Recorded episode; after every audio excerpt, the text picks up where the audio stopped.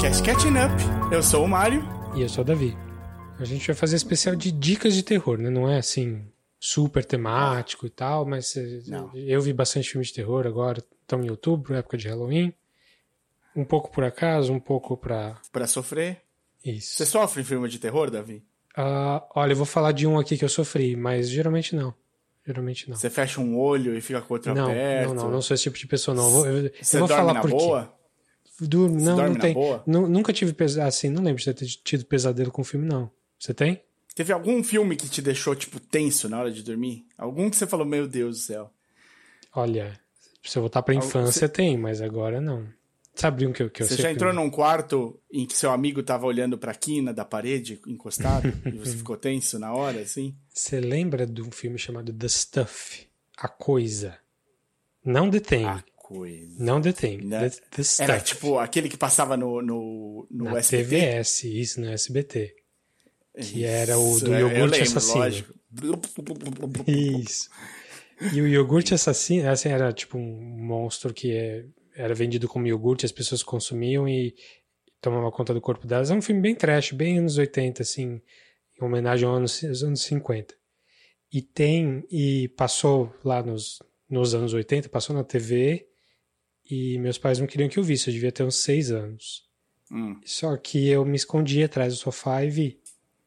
Ah, e passou muitas vezes, né? O SBT Passou, repetia esse é, filme. sim. Não sei nem porque meus pais viram, porque eles não gostam de filme de terror, mas na época viram. E tem uma cena específica no final do filme que o cara, que é um ator famoso, até um cara que era do SNL, eu acho, do, do, do, do elenco original, que ele é um negro, ele come o negócio e o negócio, tipo, abre a boca dele, assim, ele, tipo, como se estivesse tomando Hum, conta essa cena passava no, no comercial, passava no comercial. Então, cara, isso me aterrorizou por um tempo, quando eu era criança. Mas desde então não, não tem problema com filme de terror, não. Eu gosto. Eu gosto pela, tinha um pela filme- experiência. Ah, Eu tinha um filme dos anos 80 que me, me- mexeu comigo. Eu tinha Hum. um sonho recorrentíssimo, mas eu tive esse sonho um milhão de vezes. E por causa desse filme, quase, tipo, certamente. É, chamava The Invasion of the Body Snatchers. qual Ou versão? dos anos 80. Dos anos 80. Peraí, Esse. dos anos 80 ou dos anos 70? Porque tem um dos, É. dos 70, tem um dos 50, dos 70 e dos 90. Aí Eu é acho que nos complicado. 80 não teve. Invasion. É o do Donald Sutherland. 70. É, é. É, então dos anos 70. É o melhor deles. É, não, exato. Esse aí, meu, eu assisti nos anos 80. Por isso que pra mim é dos anos 80. Você tinha E sonho eu- com a última cena. Não, então, eu tinha um sonho que era, que era super recorrente, era um sonho do inferno. É, Assim, eu adoro esses filmes dos anos 70, 80, porque eles são sobre a Guerra Fria. Né? Tipo, eles não são sobre nada, mais nada. É só, ah, vamos pôr um terror aqui de uma de, de alguém que não tem sentimentos e que todos são iguais, eles se mexem todos iguais. Tipo, é ridículo o quanto que era pra, pra alimentar é o medo filme de do comunismo. fantasma do comunismo. Isso, o filme do fantasma do comunismo. E aí eu... A minha mãe adorava também esses filmes, então eu acabei assistindo. A minha mãe sempre me, me incentivou a, a ver muito filme.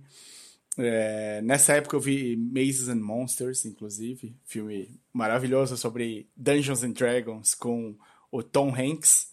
Nossa, não vi é um não. pouco. É, então, é um pouco. É um pouco de terror esse filme também, porque o personagem Tom Hanks ele pira, ele fica loucão achando que ele é o personagem dele no RPG.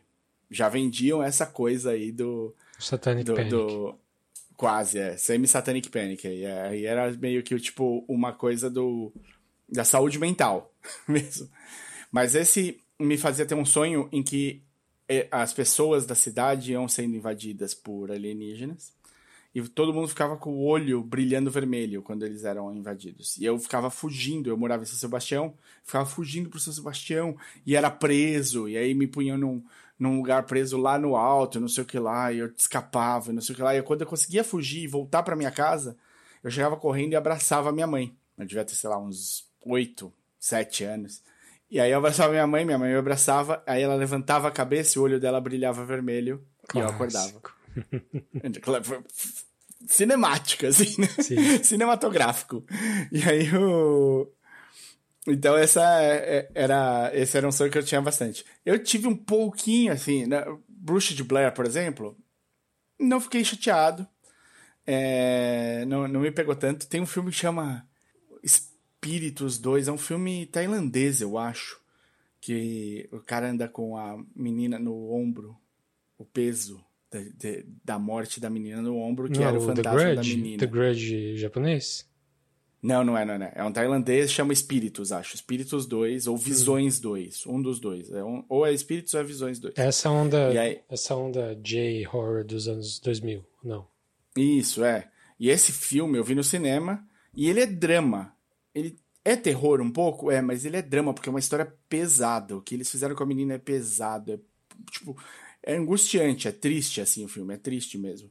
Só que você sai com um, um, um, bad feeling, assim. E eu tava, eu assisti no SP Market aqui em São Paulo e saí no meio da madrugada e tava um fog na porra da rua, não dava pra ver nada, assim, uma neblina pesadíssima e nenhuma alma viva. E aí eu saí com um pouco de tensão. Mas acho que o, que o último que me deu alguma tensão foi Atividade Paranormal 1, que eu não sabia o que esperar. Esse é legal de ver no cinema. Ah, é, não, eu vi no cinema e aí você volta para casa, Tipo, a, a minha namorada da época dormiu e eu fiquei com a casa inteira em silêncio. Aí você fala assim, meu, eu até cheguei a, Eu sempre penso né, na coisa cretina a ser feita. eu pensei dela acordar, de eu acordar ela de alguma maneira, comigo de pé, parado, com a cabeça baixada do lado da cama, balançando, Sim. assim. O... Quando eu, a minha. Muitos namorados antes, eu assisti o o Ringo, né? O, o, o, o chamado. O chamado. O japonês. É, o chamado. E, e aí, tipo, de madrugada eu descobri como é que eu conseguia mandar uma mensagem de texto sem o meu número, um SMS, sem aparecer meu número. Fui lá, pesquisei, não sei o que lá, e mandei seven days pra ela, assim, uhum. mais nada. Porque, não, a ideia cretina, aparece, ela aparece para mim. Eu tenho conseguido controlar muito melhor hoje em dia, sou uma pessoa muito melhor, tô curado. Será? Tá, Talvez. Tem, então, outro filme, outro filme que eu vou falar tem a ver com isso aí que você tá falando. Maravilha. Mas enfim, então, vamos... a, gente vai, a gente vai falar, a gente vai direto pro terror, não, né? A gente vai falar de outras coisinhas que a gente tá devendo aqui. Isso. Vamos, vamos falar de dicas, dicas é... gerais, vai? Porque a gente ficou um tempinho sem gravar e aí a gente não, não tem só dicas de terror, tem umas diquinhas mais, mais lights, vamos Sim. dizer assim. Temos quase oito minutos de gravação aqui e não, não apresentamos o podcast. Por favor, então. Eu, eu, eu, sou o Mário, você é o Davi.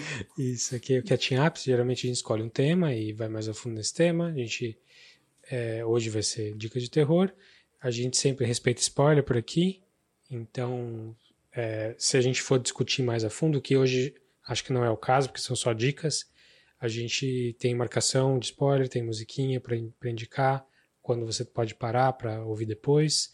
Tudo que a gente falar aqui tem link na descrição do episódio, com link para o MDB para você se achar aí para ver onde assistir. E a gente procura geralmente dar dicas de coisas que estão acessíveis aí. Não é sempre, mas faz parte. É, vamos começar então? Então vamos falar de coisinhas que não são terror ainda. Aí depois a gente entra no tema diretamente.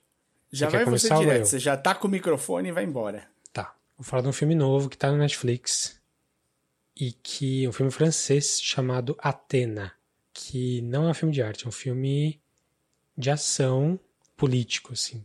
Olha, já gostei muito. Tô... Vamos parar aqui o podcast, eu vou assistir um filme e a gente volta em seguida. É, na verdade, assim, não sei se eu tô. Né, não, tô explicando muito bem, não. É um filme de revolta popular. Atena é um conjunto residencial é, de baixa renda.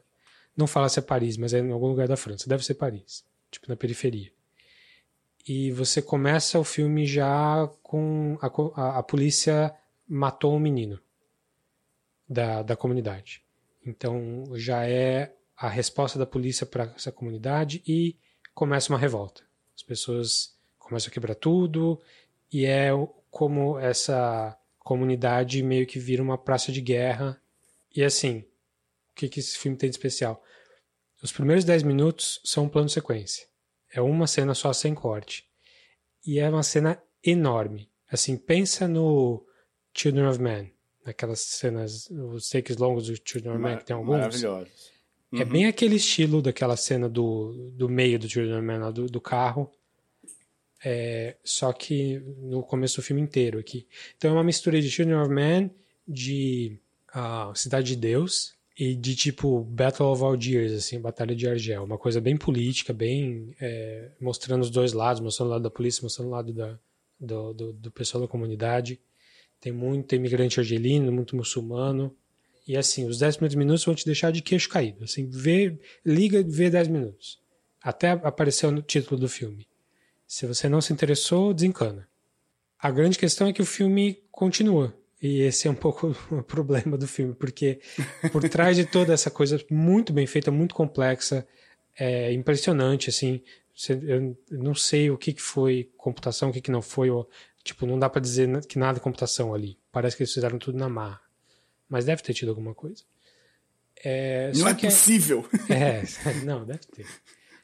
Só que aí o, o, acho que o final do filme é problemático. Assim, eu não vou falar nada do final, mas assim é, derruba um pouco a qualidade do filme, sim.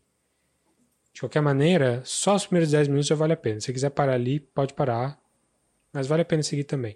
O filme chama Atena, é, do Romain Gavras. Que se você não conhece o Romain, eu também não conhecia. Você conhece o Gra Gavras, que é, ele é filho do Costa Gavras. É por isso que eu me, me assustei aqui com o nome. É, que é o Bom. diretor grego lá que fazia filmes políticos também nos anos 60. Fez Z, que é super famoso. Então ele. Não sei se ele nasceu na França, deve ter nascido na França. Mas enfim, pegou o gosto pela coisa e deve, ele, acho que ele tem mais filmes, deixa eu ver aqui. Tem, ele já tem, tem alguns filmes aqui. Tem oito filmes no, no histórico, que não sei quantos que são curtas. Mas enfim, ele é francês e, e, e, esse último filme dele vale a pena pelo começo, com certeza. E tá super fácil, porque tá aí no Netflix, acabou de sair. O filme chama-se Atena e é desse ano, 2022. Maravilha, boa, bela dica, hein? Não sei se eu consigo consigo manter. Vou tentar manter. Manda Vou tentar ver. manter. Tem um documentário que está saindo pela PBS americana e aparentemente ele fica disponível um, tempo, um bom tempo gratuitamente para você assistir. Hum. Só entrar no site da PBS e procurar. Chama The US and the Holocaust. É, são três episódios, salvo engano, enormes. Desses de você perder, achar que é um, é um episódio só, né? O primeiro, quase duas horas de duração. É, duas horas e oito. O segundo tem duas horas e dezessete e o terceiro tem duas horas e dez. Eita. É, é, bem, é bem pesado, é muito bem feito, são muitos historiadores falando sobre o assunto. E eles analisam, eles vão bater de frente com uma situação muito interessante, que não é muito, não, não é muito comentada, né? Estados Unidos entrou na Segunda Guerra Mundial na hora do vamos ver, né? No, no, no, para ganhar a guerra ali. Eles estavam. Sim, 41 um pouco, só. Um pouco, é, eles estavam um pouco longe da, do, do andamento da guerra, estavam vendendo armas, estavam claro, se posicionaram de maneiras mais claras, mas mesmo dentro dos Estados Unidos, assim como dentro do Brasil, dentro de vários outros países, existiam núcleos de nazistas e tudo mais, né? Algumas, algumas coisas mais abertas em alguns lugares e menos abertas em outros. Então, isso, claro, isso tudo já foi comentado. Mas eles vão trabalhar justamente a resposta americana na ajuda aos judeus e como poderia ter sido melhor. Então tem muito a ver com o que está acontecendo de imigração hoje em dia, né? E, e, você vê como já lá no meio do século passado, antes do meio do século passado, você já tinha o mesmo tipo de problema que agora, de dificuldade de entrada no país, de, de, de como era feito esse processo, de como ele tinha impedia coisas, de como eles não ajudaram quando eles puderam ajudar, de trazer imigrantes a tempo, né, de serem salvos e, e qual é a conta de quanto que poderia ter ajudado isso. E aí eles vão trazendo é, especialistas diferentes que analisam esse, esse, esses eventos de maneiras de, de, várias, várias facetas, né? de várias frentes. É bem feito, ele prende, é pesado, é um tema super pesado. Eles também falam com vários sobreviventes, eles falam com gente que sobreviveu lá, falam com gente que sobreviveu nos Estados Unidos, e que conta a realidade de como era tentar fazer essa travessia, de como era tentar se proteger quando um meio continente inteiro estava sendo tomado por, por pessoas que matariam você assim que te encontrassem, ou te levariam para a câmara de gás, ou para você ser um número para testes e afins. Então, é, é pesado, é, um, é, é, muito bem feito. Eu acho que ele funciona como o, o, o, um belo documentário e vem nessa, nessa linha de documentários que tem longa duração, né? Três episódios de duas horas, você me lembra um pouco o Get Back, me lembra... É, é, a gente teve um outro documentário também que era mais ou menos assim recentemente. É, ah, o do... Do OJ, né? Que teve dez episódios. Sim, mas o, o, o do comediante que a gente gosta. George Carlin. Morreu George Carlin. O George Carlin também são dois episódios de duas horas e pouco cada um, Sim. né? Então, dá, eu acho que pode virar um, um, um tema é, constante. Tá na, no, no site da PBS, eu consegui assistir tranquilo, sem, sem pagar nada. Eu não sei quanto tempo vai ficar disponível, preciso dar uma olhadinha depois disso. É, a PBS é, tem uns documentários bons, assim. Eu lembro de ter visto um sobre o Walt Disney, tipo, a vida dele, assim, que é bem, bem completo bem completo, assim, bem longo também. Beleza, então The US and the Holocaust. Tá na, no site da PBS, que é a emissora pública americana. Isso. Muito bem. Tá, vou continuar o tema não terror ainda, com meu, meu último não terror aqui, que é um filme que saiu aqui no cinema, que é um filme de um diretor muito famoso, muito grande, diretor do Mad Max, né, da, da, da da franquia Mad Max, com dois dos maiores atores do planeta, que é a Tilda Swinton e o Idris Elba, uhum. e que absolutamente ninguém assistiu. É que é o filme. Como assim? Eu vi metade já, Davi. Não conta? Que é o filme 3000 Years of Longing, uh, que aqui veio com uma tradução brilhante, maravilhosa, assim. Um gênio muito louco. Chef Kiss, que é praticamente um gênio muito louco, que é. Como é que, é, como é que ficou? Era uma vez um gênio. Era uma vez um gênio, é isso aí. ai, ai. Nossa, me dá até dor de cabeça de falar. O título é terrível em português. Mas enfim, o filme também passou meia semana no Brasil. 15 segundos no Brasil e já, como ninguém assistiu, pararam de, de já saiu de cartaz. Mas ele também não fez sucesso no mundo inteiro. E por que ele não fez sucesso? É porque ele é um filme bem, é um filme bem não convencional. Ah, eu vou falar a premissa do filme aqui e não muito além disso.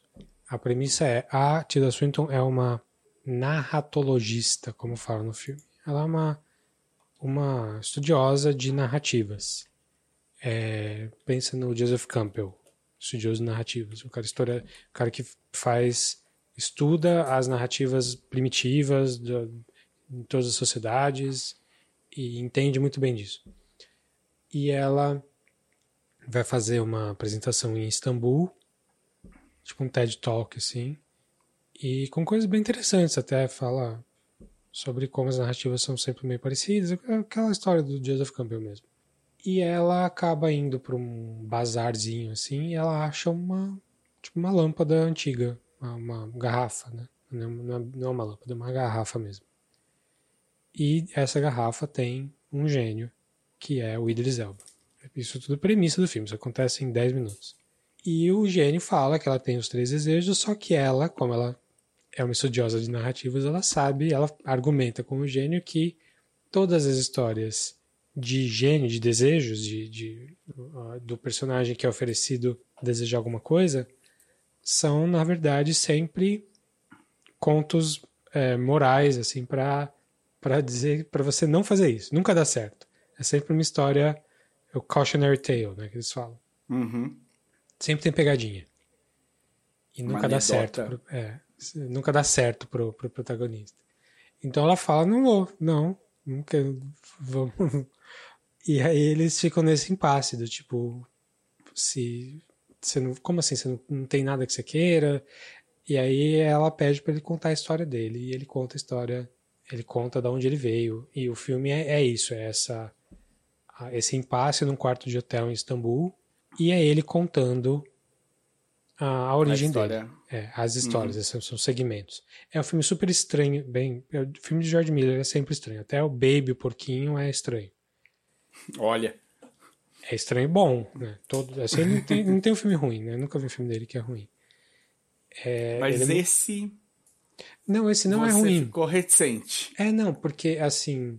Ele tem problemas, mas ele não é ruim. É um filme muito interessante. Por isso que eu falei pra, pra gente ver, pra gente falar com spoilers, uhum. mas não vai ser o caso hoje. Ele tem problemas no final.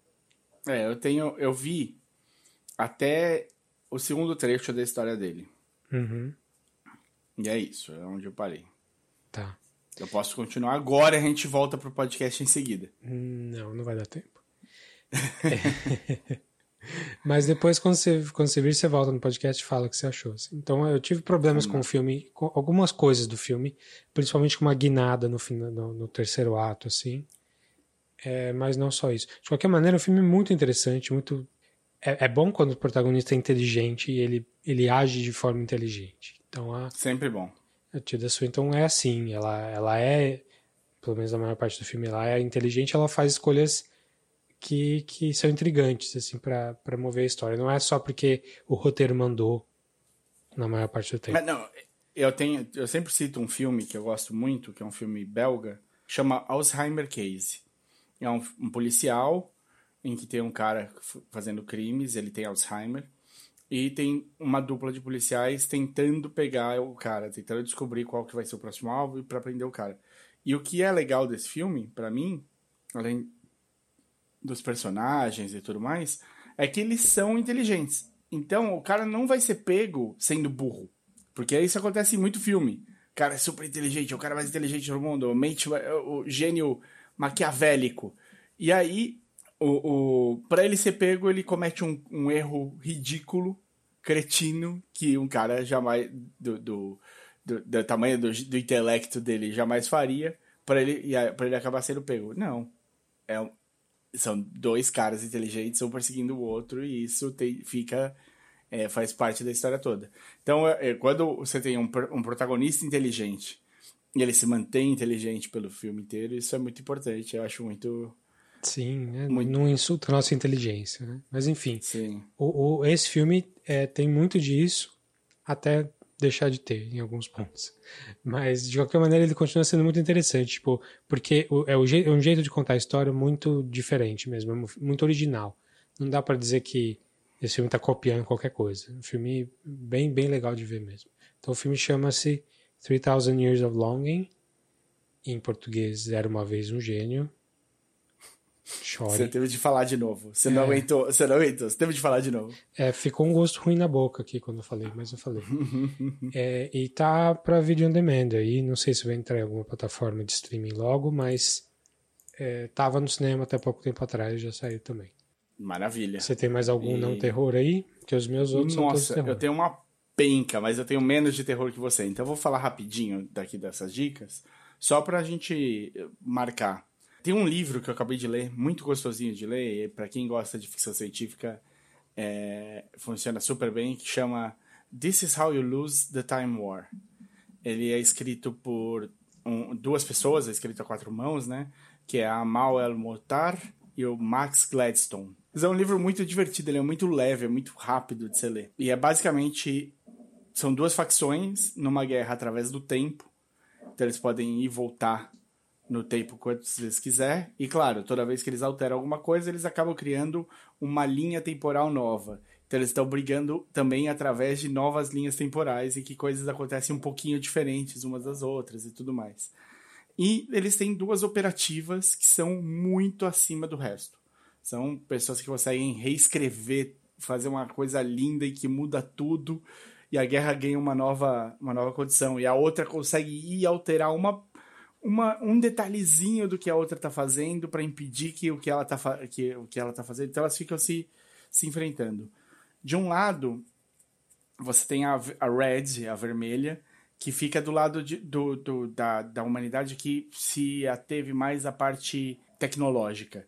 E do outro lado você tem a Blue, que é um lado que foi completamente para a parte natural das coisas, então elas conseguem regenerar as coisas e fazer tudo é, é, tudo de uma maneira mais orgânica e, e, e, melhorada, super enhanced, assim, também super avançada na parte orgânica das coisas. E os dois, as duas são essas operativas. E elas começam a deixar mensagens uma para as outras, quando elas sacaneiam o plano uma da outra. E dessa mensa dessas mensagens elas começam a ver que talvez elas tenham mais em comum uma com a outra do que elas têm com as próprias facções. E como as histórias se intercalam da vida das duas e tudo mais. É legal, é super gostosinho. O, cada capítulo do livro é uma delas indo fazer uma coisa e descobrindo que deu errado o que ela ia fazer porque a outra já sacaneou ela. E aí a mensagem. E é o que vale o, te, o tesão do capítulo é a mensagem de uma para outra. Hum. É gostosinho, é super divertido, é, é, muito rápido de ler. Dá pra você acabar, sei lá, numa sentada, duas horas e meia, você mata o livro. Eu li bem devagarzinho, ali tipo um capítulo, dois por noite. E deu, deu pra, pra segurar aí uma semana, talvez, duas, não sei, mas por aí. O, lendo devagar. E onde você vale acha isso no, no eu, Kindle? Eu, eu, como é que é? Eu comprei no Kindle. Eu tenho ele no Kindle. Mas acho que tem fácil também no iBooks, né? Nessas coisas de. Vai ser mais fácil achar digital, né? Físico é, deve ser bem difícil. mais fácil. É, apesar de eu ter visto ele físico uma vez em alguma, em alguma livraria aqui de São Paulo. Mas eu não, nunca mais vi de novo, até porque eu não, acho que eu nunca mais vi de novo livrarias. pois é. Então, tá difícil. Então o livro chama-se This is How You Lose the Time War. É, é, é recente? É de agora? É, acho que é de dois anos atrás, no máximo. Assim. É e os autores recente. são, de novo? Amal El Motar e Max Gladstone. Beleza. Você tem e, que... Bom, vou, vou rapidinho aqui. Vou, vou, tenho mais um, um pouquinho mais longo para falar, hum. que é o hum. especial novo do Hassan Minaj, uhum. de, The King's Jester. Esse eu comecei e não você... acabei ainda. É, se você gostou do do Homecoming King. Esse segue muito o formato daquele. O Hassan tá um pouco mais solto, tá um pouco mais. até um pouco mais sacana no jeito de fazer as piadas. Eu acho. Ele tá meio legal, frenético, né? Tá bem frenético, tá muito acelerado no palco. Mas é super tecnológico também, que é uma coisa que ele sempre colocou. E é aquela coisa do. Ele, ele, ele próprio se zoa nessa apresentação, ele fala que que, que eu sou? Eu sou só um comediante que sabe usar PowerPoint. Sim, o... É, PowerPoint Comedian, exatamente. é isso. É. Então é isso. E aí ele conta um pouco do, do que a vida dele se tornou depois do Homecoming King, em que ele tá trabalhando no Patriotic Act e por que, que o Patriotic Act aconteceu. Então ele conta um pouco da vida antes e um pouco da vida depois para você pegar essa ponte do que aconteceu com ele, onde ele onde ele se ancorou nesse período. É, é divertido, fazia tempo que eu não via um, um especial de stand-up comedy que eu tava que eu curtisse tanto assim, porque eu sempre tenho vindo com umas ressalvas, ou não funciona tão bem o material, ou o ritmo é meio lento, ou o cara tá falando merda. E gostei, eu gosto do Hassan, foi bom ter, ter isso daí. Tem é, muita gente também, dizendo que. Eu também adorei. Adorei, só que não acabei. Eu só não acabei ainda porque a Yaskara dormiu no meio e ela queria ver. Ah, sim. Mas vou continuar. Tô, tô, achando bem bom. Eu tô achando ele um pouco frenético demais também, um pouco. Ah, gostem de mim, sabe? Sei, sei. É, mas ele, o material é bom. bastante nisso. É, é, O, material, o material é bom. Ele é bom, no geral. E, eu, e assim, né, tem um, um, uma fofoca que tá rolando, eu tenho a menor ideia, eu não sei o que vai acontecer, mas tem um pedido, pelo menos, de gente pedindo para considerar ele pro... Daily Show? Daily Show, isso. Pro Daily é, Show, se é que vai continuar existindo Daily Show, né? É, a gente não sabe. Muito Pegou, acho que pegou todo mundo um pouco de surpresa, né? Essa saída do Trevor Noah do Daily Show. É, eu não, não, não fui investigar muito a fundo, não, mas eu acho que essa era dos. A, era do Daily Show mesmo, que foi o primeiro desse formato de, de comentar notícias com comédia, eu acho que meio que tá, tá chegando ao fim, assim. Acho que vai sobreviver o, o, John Oliver, talvez. John Oliver, sim. É, eles resto... tiveram um boom, né? Tem muito mais do que aqui. Aqui a gente vai ter, sei lá, talvez o o, o Dudu Vieira, né? O é, que é o formato do Last Week Tonight, né? É, um, é, é, a franquia Sim. mesmo. Oficial. Lá eles tinham, sei lá, Conan, né? Tinha um pouco disso. É, o Conan era mais talk show, mas mais assim, começou com, com o Jon Stewart mesmo, e depois veio o Colbert, e Colbert. depois o Trevor Noah. Mas... É, o Colbert acabou virando um talk show também. Né? Virou, ele é, porque ele assumiu o Tonight Show lá na CBS, e aí virou meio padrãozão, assim, de talk show. Eu acho que talk show não vai morrer porque é um, um fundamento da TV, né? mas. Americana, é. E, é, mas essa parte satírica. E, ajuda eu os acho... lançamentos, né? Ajuda é, não, tá tudo muito, muito, ligado à indústria e tal. Mas eu, eu, esse satírico, assim, que o Daily Show aperfeiçoou, teve boom aí até 2017, 18. E eu acho que até o próprio do próprio Mirage, que era na Netflix, não tem mais, né? Que era o Patriot Act. O, o Patriot Act. É, ele fala sobre isso um pouco, né? Você entende um pouco melhor. Mas teve seis temporadas, né? De Patriot Act. É bastante coisa. Sim, sim. O... É, também não é uma por ano, né? Ele só faz. Que não é, tem há seis anos isso. Não, não. Acho que era tipo duas por ano, né? Ele começava, fazia uma no começo, uma no fim do ano, sei lá. Eu, eu, uma por semestre, talvez, sei lá. Eu. Bom, é. vou então... fazer uma passagem rápida aqui. É, o The King's Jester, é do é, o especial de comédia do Hassan Minaj, tá no, no Netflix. Agora vamos lá, bem rapidinho, diquinhas curtas aqui. Um é um podcast que eu ajudei a colocar no, nos agregadores de podcast, só tenho mais nada a ver porque o cara é muito bom. É um amigo meu que chama Samuel Bueno, ele tá lançando o podcast dele, chama Mr. Bueno Double Side Convida é dentro de um projeto dele de disco que. O Samuel foi baixista do Emicida por um bom tempo, fez excursão com, o Emicida, tocou em alguns álbuns, é um cara manjado, é um puta músico. Antes de ser baixista, ele era saxofonista tal. Cresceu comigo, assim, a gente se conhece da oitava série pra frente. E é um puta parceiro, um cara que eu gosto bastante. ele é, conseguiu, ganhou um, uma licitação aqui do estado para lançar um projeto dele. E dentro desse projeto ele também colocou como para fomentar também o projeto para mais pessoas conhecerem, ele montou esse podcast que também está no YouTube e está nos agregadores de podcast, que chama Mr. Bueno The Side Convida, onde ele convida músicos e pessoas da cena para discutir música, para discutir como é produzir, para discutir como é que faz. Então, já tem alguns bons. Ah, o YouTube tem mais episódios do que no, no podcast, ele está colocando aos pouquinhos no podcast. Tá, Mas agora vai, fala, fala, fala, devagar o nome. Mr. Bueno. Dubbed Side. Dubbed. Tipo de é. dublado, de, de, dub. É, de dub. D-U-B-B-E-D. Dubbed Side. Convida. Então, esse é, é, eu precisava falar que ele lançou na sexta-feira passada, a gente está gravando no dia 18. Então, 18 de outubro. Então tá bem fresquinho. E a cena que ele, que ele entrevista é pessoal do hip hop? Não, não, é variado, assim, bastante, bastante gente de produção também, é coisa de você, para você, você que gosta de música tal, ele fala bastante da, de como fazer música, assim, é bem, bem legalzinho. O, o, ele faz lives, acho que é de quarta, no, no YouTube, nessas entrevistas, e depois ele lança o podcast. Legal. É, bom, Andor, a gente chegou a falar aqui? Não, não falamos nada de Andor aqui. Então, série nova de Star Wars, está passando no Disney Plus. O que você tem achado? Eu vi três só. O que então... você achou por enquanto? Gostei.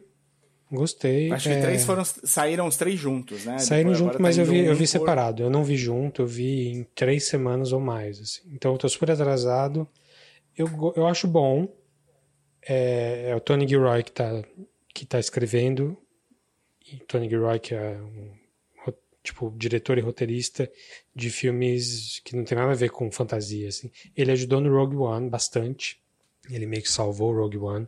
Mas antes disso ele só tinha, tipo, Nightcrawler, Michael Clayton, tipo, film, filmaços, assim. O cara é muito bom, mas não tem nada a ver com fantasia, sci-fi, nada disso. Não tinha, né? e ele assumiu essa série uh, Andor aí, que é o universo expandido de Star Wars, pré-Rogue One, para você descobrir One. a história como, como do... Como você chega em Rogue One. É, do Cassian Andor. E o Rogue One já era para descobrir como você chega no Star Wars Quatro. primeiro filme, né? É, não, A New é... Hope. Assim, eu não sou o maior fã do universo expandido de Star Wars. Eu sei que muita gente é muito fã. Eu acho que o jeito que ele tá fazendo tá muito bom. É legal você ver espionagem, é legal você ver um submundo, é legal você não precisar ver lightsaber Jedi. e a força e Jedi e criaturas bizarras. É uma coisa mais, mais alegórica com, com a nossa realidade. Tem o povo oprimido, tem o, o governo fascista, é, mas ainda assim não é o, o, o, imperador, é o cara, é o policial, é o cara ali, uhum. o nível da rua, assim. Então uhum. fala mais perto da nossa realidade. Mas assim, eu não sei se, é, se eu tô velho e tal, mas eu acho que a história real é mais dá conta dessas coisas, assim, mais do que. Não, tipo, não precisaria transplantar pro Star Wars. Mas assim, transplantou e tá bom, e tá bem feito. Eu só não tô tá super tá animado para continuar. Eu vou ver tudo, eu só não tô com pressa. Basicamente é, é isso. Eu, eu acho que talvez, assim, claro, a primeira temporada de Mandalorian foi muito. Foi muito boa, né? Todo mundo se. É, Mandalorian é diferente. Eu gostei muito, gosto muito de Mandalorian, porque Mandalorian é uma brincadeira com western. Sim, né? sim. Então eu tô vendo Mandalorian porque é, é, legal você ver aquela coisa de tem o tema do musical e tem os tropes de western e é engraçado e é e tem ação legal também. Não é porque é uma coisa profunda, sabe? Não é, sim. ah, olha, isso aqui tá falando, na verdade, da opressão. Não, é só tirinho, sabe? Acho sim, que é, tem uma diferença. É tanto, e não é tanto por ser Star Wars também, né? Apesar de tudo. É, pois eu, é. E, e, e, mas ele, eh, o Mandalorian tem essa coisa mais divertida, mais leve.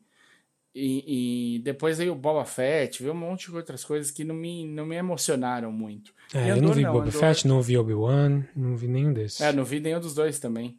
E, e, Andor não. Andor já foi um que eu me despertou um pouco de curiosidade, porque eu gosto dessa faceta né, do, do Star Wars. Eu gosto que Star Wars, apesar de toda toda a fantasia em cima, ela é sobre isso, né? É que ele só diminuiu a escala.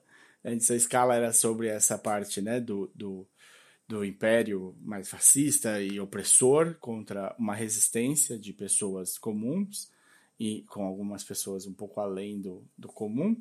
E agora tá no street level, né? Tá no, no, no nível da rua. Mas é, é, é, o tipo de coisa que me atrai. Então eu, acabo, eu acabei gostando. A produção tá super bem feita. Sim. É, Atores são precisavam bons. ser. É, então não precisava ter exatamente esses atores, não precisava ser história que ligasse ao Rogue One. Podia ser uma outra história contando esse nível de situação. Mas já que resolveram ligar, é bom, porque né, você tem caras legais no, no o que eles souberam trazer para a série. Sim. Bom, é, já que você falou em Star Wars aqui, eu ia deixar para falar outro dia, mas eu já vou falar agora que não vou demorar também. É, sobre Star Wars, eu resolvi o meu filho mais velho está com oito anos agora, resolvi apresentar para ele a trilogia original. Boa. Então, que ficou conhecido como 4, 5 e 6, né? O Star Wars, Nova Esperança, o, o Império Contra-Ataca e o Retorno de Jedi. Ah, só que para fazer isso, eu não fui pro Disney Plus. Eu tive, hum. eu fui atrás de um trabalho muito legal de, de uma galera é, voluntária que está num site chamado originaltrilogy.com, em que eles fizeram, já que o George Lucas não, não, quer, não, não quer deixar é, você ver o, o, o corte original do, da trilogia original, essa, esse pessoal ficou anos ali caçando entre Blu-rays e, e DVDs e mais para trás ainda, até ir atrás de, de prints mesmo de, de, de película para remontar os filmes da forma mais próxima, mais fiel possível do original. E eles fizeram isso e aí tem link para torrent, assim, você pode baixar via torrent os três primeiros filmes, né, o 4, 5, 6. É, eles não, não são em 4K, como como tá no Disney Plus, eles são só 720p, então até menos do que um HD. É, mas eles têm uma qualidade muito boa, tipo qualidade de melhor que um DVD. E eles são super fiéis na cor, fiéis na. Não tem os, o que o George Lucas acrescentou lá nos anos 90, as cenas extras, não tem nada disso. É o filme Deus como. Deus. É, então, pois é. Por isso é que eu fui atrás. Como... É o filme como Deus colocou no mundo. Deus George Lucas que mudou de ideia depois. É, então, eu apresentei para o meu filho esses dessa forma, no, no baixado do Original Trilogy. E foi legal ver os, os três primeiros de novo e, e, assim, eu acho que eu não via esses cortes desde os anos 80 na TV, porque eu não vi nenhum no cinema na época. Quando eu fui ver no cinema já foi no relançamento 97. É, então, de certa forma, foi um jeito de eu entrar em contato pela primeira vez com isso, do começo ao fim. É, meu filho gostou, gostou mais do que eu tava imaginando. Assim, não virou fã, mas também não precisa. Ele não é muito desse tipo de, de fã de, de coisas super pop assim. E ótimo, bom para ele. É, mas é legal ver como a história é bem contada, assim, desde o começo. Como tipo, é uma trilogia boa, não é só pro, pro cara que gosta de ação, não é só. É, é um, é uma história. É um filme. Os três filmes são três filmes bons. Acho que o, o terceiro, que tem uma reputação mais baixa, assim, ah, mais infantil, tem os Ewoks, não sei o quê. Eu achei do caralho, assim. Rever. Quando eu era criança era o meu preferido, porque justamente porque eu era criança e tinha os Ewoks, e também era o mais próximo do, do de quando. De, da minha faixa etária, né? Que eu sou de 82. Então, o, acho que o primeiro que eu tive em contato foi esse. É. E então achei os três muito, muito legais. Assim, dá, dá até. Eu vou, em algum momento eu vou ter que rever a, as prequels com ele. E aí eu não sei o que, que vai acontecer aí. Mas... Você vai ver a melhor luta de lightsaber que tem. É, só. Só, só isso mesmo. Mais nada. Não, mas eu fiquei assim, eh, espantado positivamente enquanto que os filmes seguram até hoje, não só para criança, mas assim, são bons filmes mesmo que remetem a você falou o tema do fascismo, fala muito da Segunda Guerra, tem toques de western, toques de, de serials do, dos anos 30, tem. É, são são e é uma aventura, bons, né? né? E ainda Sim, é uma aventura. Justamente. É uma aventura divertida que tem certa profundidade, tem bobagem também, tem coisa que podia ser muito melhor, e... mas tudo bem, assim, acho que é, é melhor do que eu, a, eu me lembrava, assim, do que estava na minha cabeça. Então, é, a dica é, se você quer rever, dá uma olhada nessa Original Trilogy aí. Não vai ser a qualidade melhor de imagem, assim, mas vai ser a imagem mais fiel ao original. Até original. um dia a Disney resolver quebrar o contrato com o George Lucas que deve ter aí e lançar mesmo o corte original. Não duvido que aconteça. Ah, vai ser uma festa, eu também não duvido, porque a galera vai à loucura aí. Pois é. Bom, para encerrar então essa parte de dicas não terror, é... fechou, né? Terminou She-Hulk, eu achei que terminou até que bem. A, a série se propõe a uma coisa mais, mais divertida, mais, é uma série de comédia da, da Marvel. E apresenta bem a personagem, traz de volta alguns personagens legais, traz personagens novos. Eu acho que isso dá uma enriquecida também no, no cenário da Marvel. Eu acho que funcionou bem. Na, nossa senhora, melhor série da, da, da Marvel na Disney, mas acho que funcionou bem tira um pouco de um gosto ruim de, de algumas das últimas séries que não estavam encaixando tão bem. Não é, nunca é falha de produção, a coisa sempre é muito bem feita, os personagens têm muita história, é, os atores contratados são sempre muito bons. É uma coisa de saber como vender né, a série, para vender para as pessoas certas, talvez. E do jeito certo. Então, She-Hulk passou por esse problema também, né? Tem muita gente que estava esperando uma coisa que sei lá eu o que, nunca não leram she do Peter David, sei lá o que aconteceu.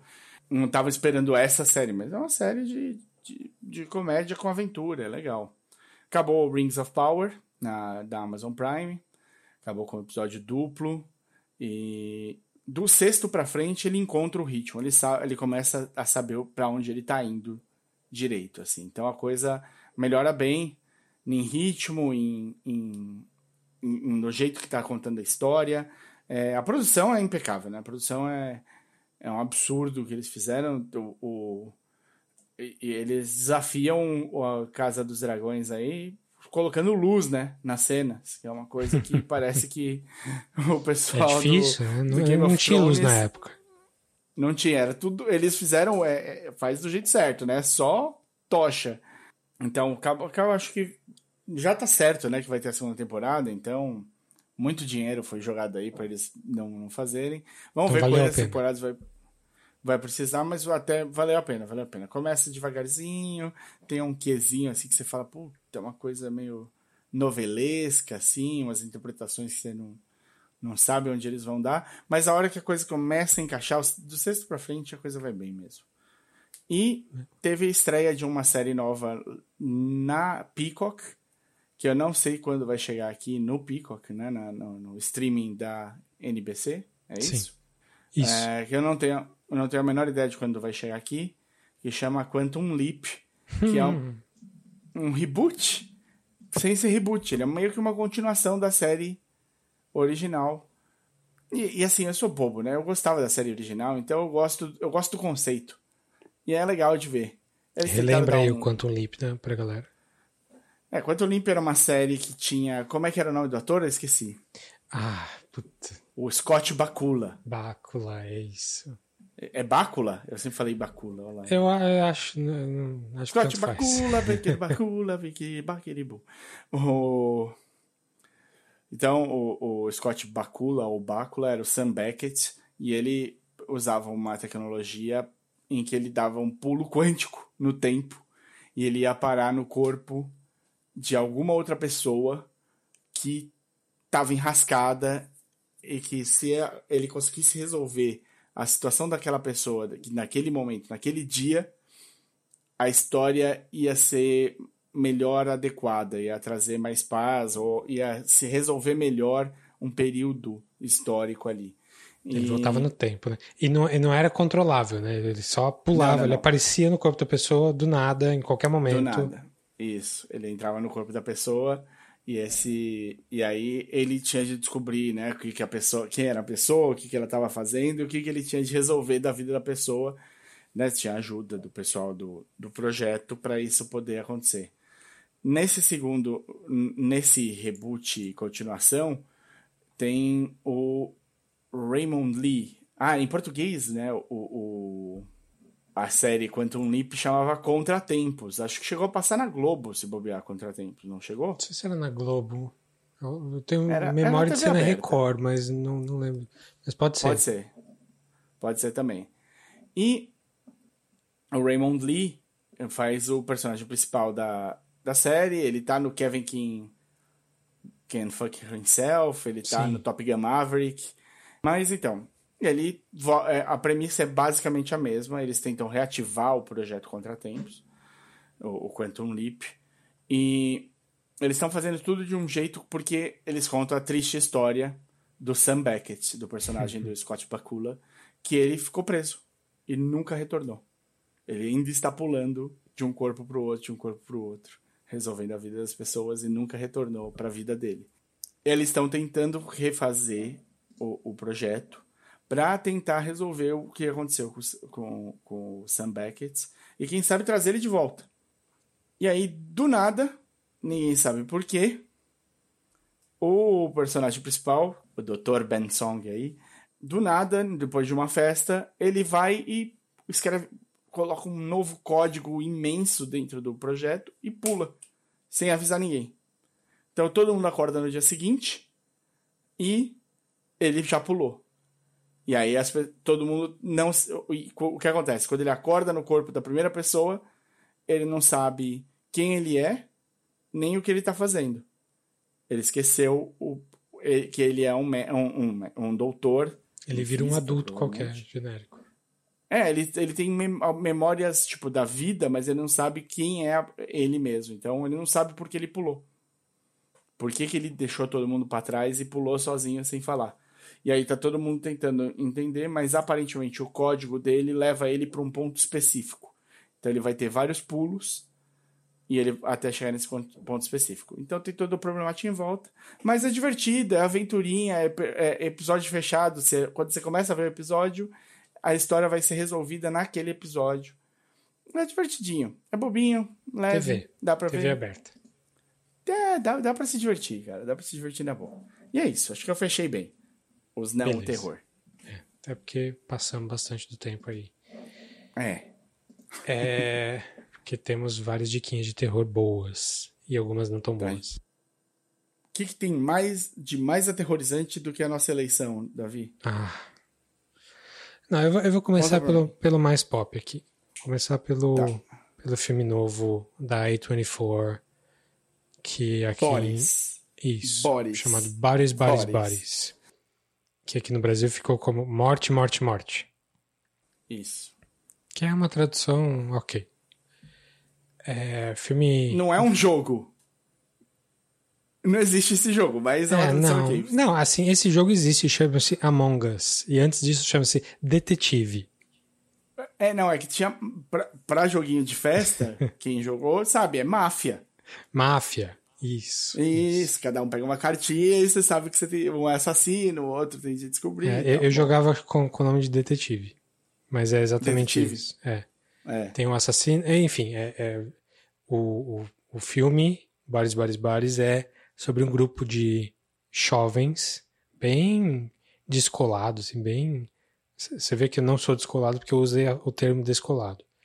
Isso. É. Ninguém usaria. A galera de, de 20 e pouquinhos anos, assim, é, muito ricos ali. Menos um deles, né? É, Um deles passou bem dos 30, eu acho, não? É, então, justamente. Um deles é, é, é o, o Lee, Lee Pace, fazendo um papel bem, bem interessante ali. Mas é, são amigos de, da escola, amigos de longa data, que meio que brigam muito, não se veem muito, mas eles, eles se reúnem na mansão de um deles, que quem faz é o Pete Davidson, do SNL, falando em SNL. O Pete Davidson é mais novo do que eu ah, imaginava, né? Porque Ele é a gente muito já viu jovem, ele muito tanto. É, É. é, a gente já viu ele tanto que é. É. Mas é, ele se reúne na casa desse, desse cara, né? Na verdade, da família dele, que o pai, da- o pai dele não tá lá, para eles fazerem uma festa durante um furacão. Vão se reunir ali, velhos amigos, é, que são novos, né? E vão só passar, passar a tempestade ali, passar o furacão dentro de casa. E só que aí já tem uma, uma pegada, uma, uma briga entre, tipo, um- uma menina mais problemática e ninguém sabia se ela ia, tem aquelas intriguinhas de amizade. Uma outra menina trouxe um, um cara que ela tá saindo há poucas semanas, que é o Lee Pace, que é um cara muito mais velho. Ele tem 20 e poucos, o cara tem quase 40. É um cara meio estranho.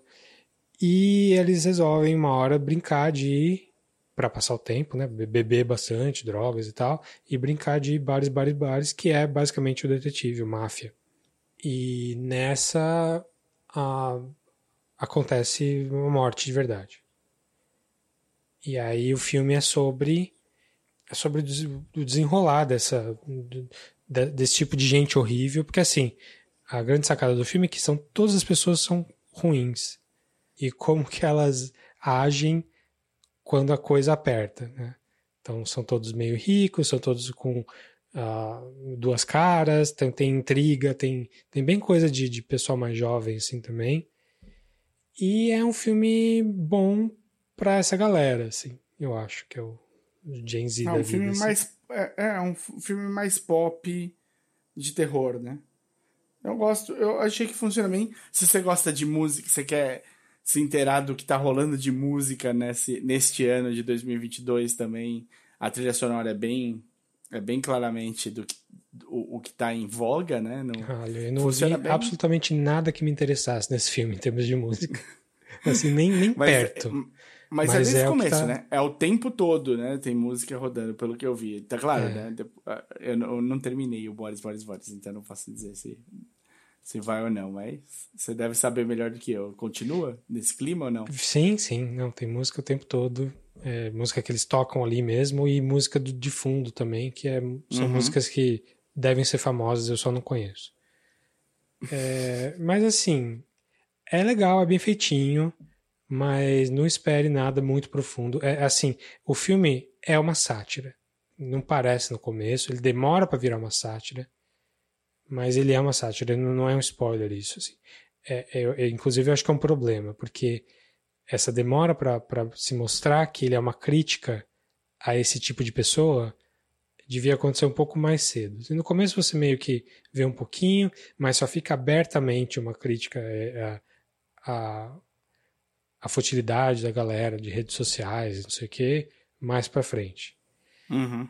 Ele planta, ele planta uma, uma ideia de, de mais seriedade, de uma coisa mais.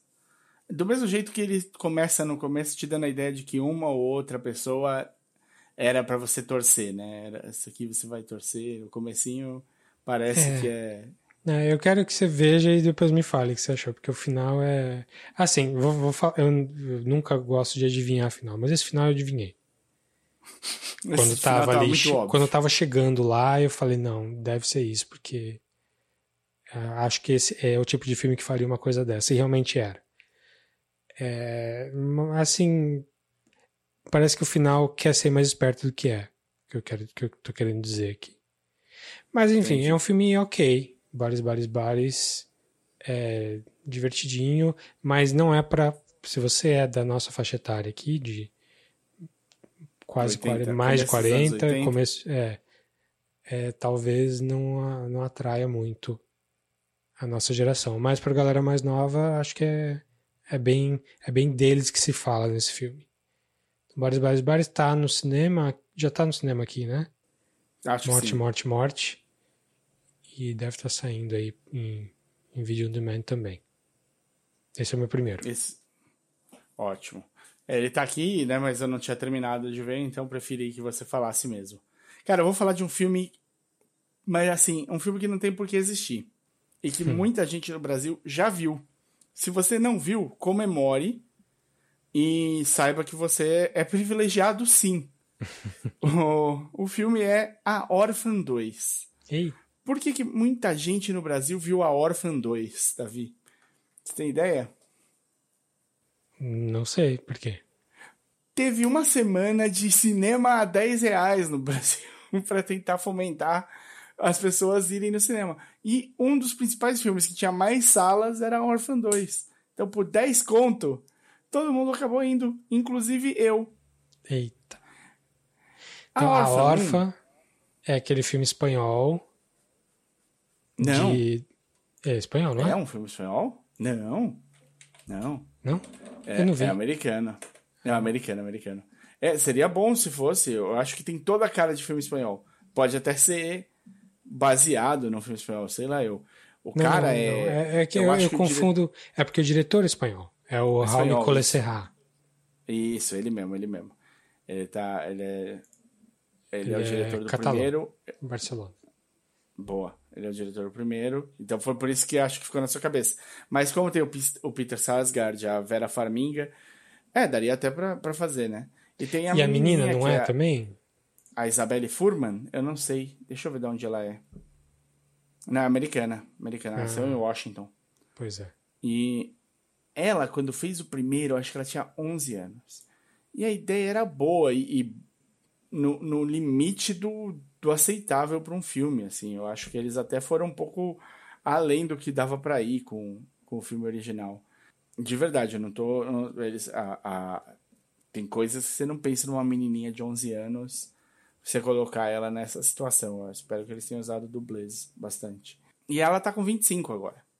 Mas ela tem um, uma cara mais jovem ainda, tá? Ela consegue... Porque esse filme, ele é um prequel do primeiro. É. é como, como ela virou aquela menina do primeiro. Você quer... Você não vai dar spoiler do primeiro, né? Não, eu vou, eu vou só contar assim. É, o... Porque assim, não faz o menor sentido você fazer uma prequel com uma menina. Tipo, como é que ela vai ter menos de 10 anos se ela tem 25? Mas Isso. tem uma explicação. Sim. É ainda é bizarra. É a pegadinha do primeiro. É. Ainda é estranho, porque eles ainda tiveram que faz, fazer. Botar salto alto em todo mundo, para todo mundo parecer mais alto que a menina. E, mas assim, Ainda assim, é... mas você não quer contar o spoiler do primeiro, né? Ah, melhor não, né? Não faz tanto tempo. Faz? Quanto tempo faz? Bom, deve fazer. Ela faz, tinha 11 anos, né? agora ela tem... 2009. Deixa eu ver quando que é. É 2009. Bom, aí, será que já caducou o spoiler? Vamos contar o spoiler, tá. e aí você põe um aviso? Spoiler do primeiro filme, Orphan, do filme de 2009, que é interessante saber para saber por que, que o segundo filme existe. Se você quer pular o spoiler, dá uma olhadinha na descrição do episódio, tem aí a minutagem para quando a gente acaba de falar do spoiler. Ou melhor, quando isso. a gente acaba de falar desse filme, porque a gente vai expandir isso aí. Isso. Então, o spoiler é que ela tem um, um problema genético. Que ela não é uma menina. Hormonal. É, ela é uma ela adulta. já era uma adulta que parecia uma menina. A personagem do Orphan 1 não é uma menininha que se finge de órfã para matar os pais. Ela era uma adulta que tem um problema físico que faz ela parecer criança e ela Isso, se usa ela disso para matar as pessoas. Ela vai para sempre ficar presa com uma imagem de uma menininha, porque ela não envelhece, sei lá eu, porque era uma coisa de hormônio, sei lá. É, bom, então a Orphan 2 Posso, posso voltar para Orphan 2? Orphan Esse 2, spoiler... que na verdade é uma prequel, né? Orphan First Kill, ela é. Isso. Ela continua sendo uma adulta, só que ela, ainda assim, ela tem que ser mais nova do que ela no primeiro filme. Sim. Mas se, se eles conseguissem manter a cara dela igual, já tá bom. Porque, né, não, não é tão antes. É um pouquinho antes. E como ela não envelhece, se a cara conseguisse ficar, igual, ficar igual, tava certo. Eles mais ou menos fazem. Isso não é um ponto fraco do filme, não. E o, o spoiler do primeiro, essa, esse, esse twist do primeiro é muito bom. Você fica. O primeiro funciona como filme bem. O twist do segundo. Posso voltar pro segundo agora normal? Mas você não vai dar o twist do segundo, né? Não, não. O, o twist do segundo é uma coisa que assim as pessoas são tudo filha da puta. Tem ninguém legal. Só tem cuzão na história. e o. Então, é um twist legal. Que podia ser melhor aproveitado, mas nossa, o filme é muito ruim. O filme é muito óbvio. O filme é muito óbvio da, tipo, do 10 minutos de filme, a partir dos 10 minutos você já sabe o que vai acontecer, como vai acontecer, o ritmo. Cada vez que ela entra numa cena diferente, você já sabe para que lado essa cena vai só tem esse twist que você fala: hum, se fosse bem aproveitado isso aqui, minha gente, ia ser bom, hein? Esse filme ganhava.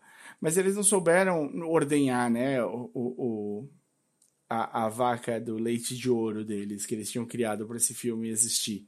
O motivo desse misturando filme. Misturando metáforas loucamente. é, tá liberado. Então, assim, não.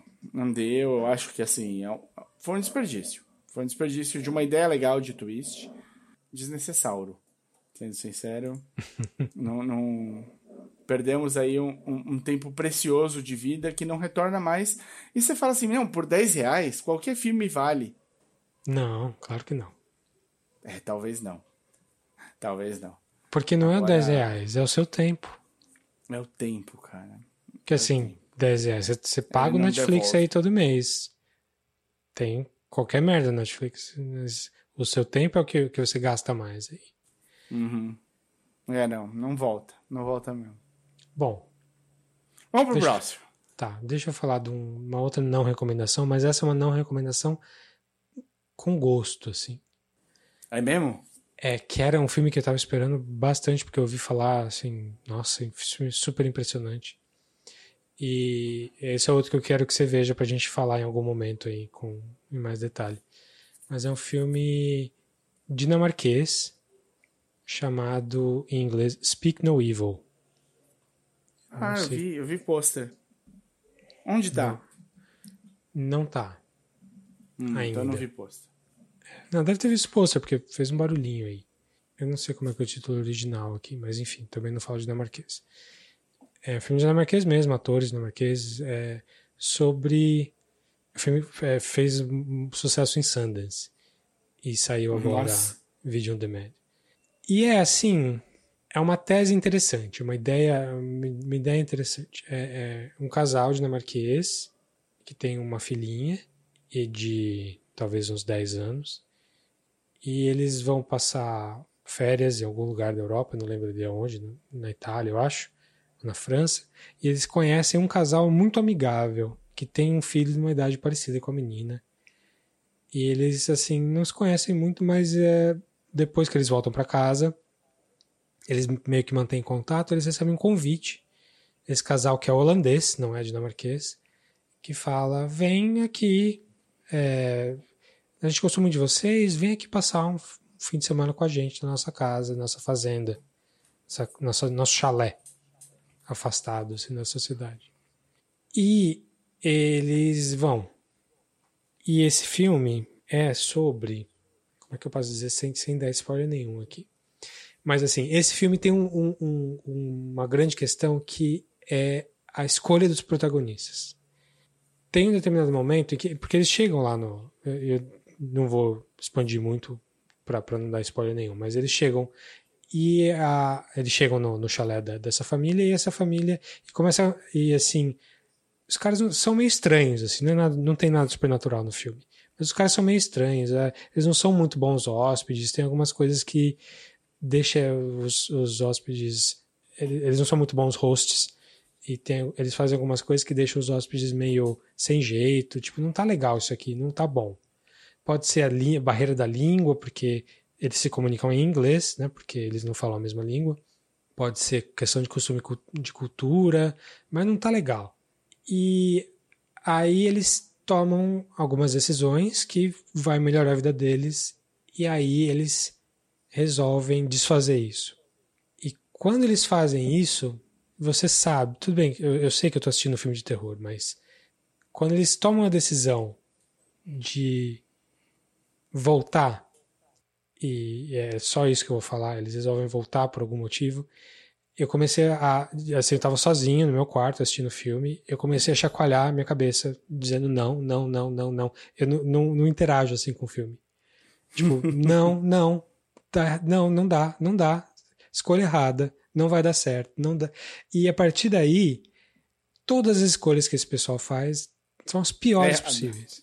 Mas errada, assim. A gente falou de personagem protagonista inteligente e tal. Isso é o, o extremo oposto. O oposto. Assim. Tudo que eles fazem é extremamente idiota e é o que vai dar mais merda possível o tempo todo. E a Como merda... é que eu posso cagar isso aqui pior, né? É, e a merda dá e é grande, bem grande mesmo.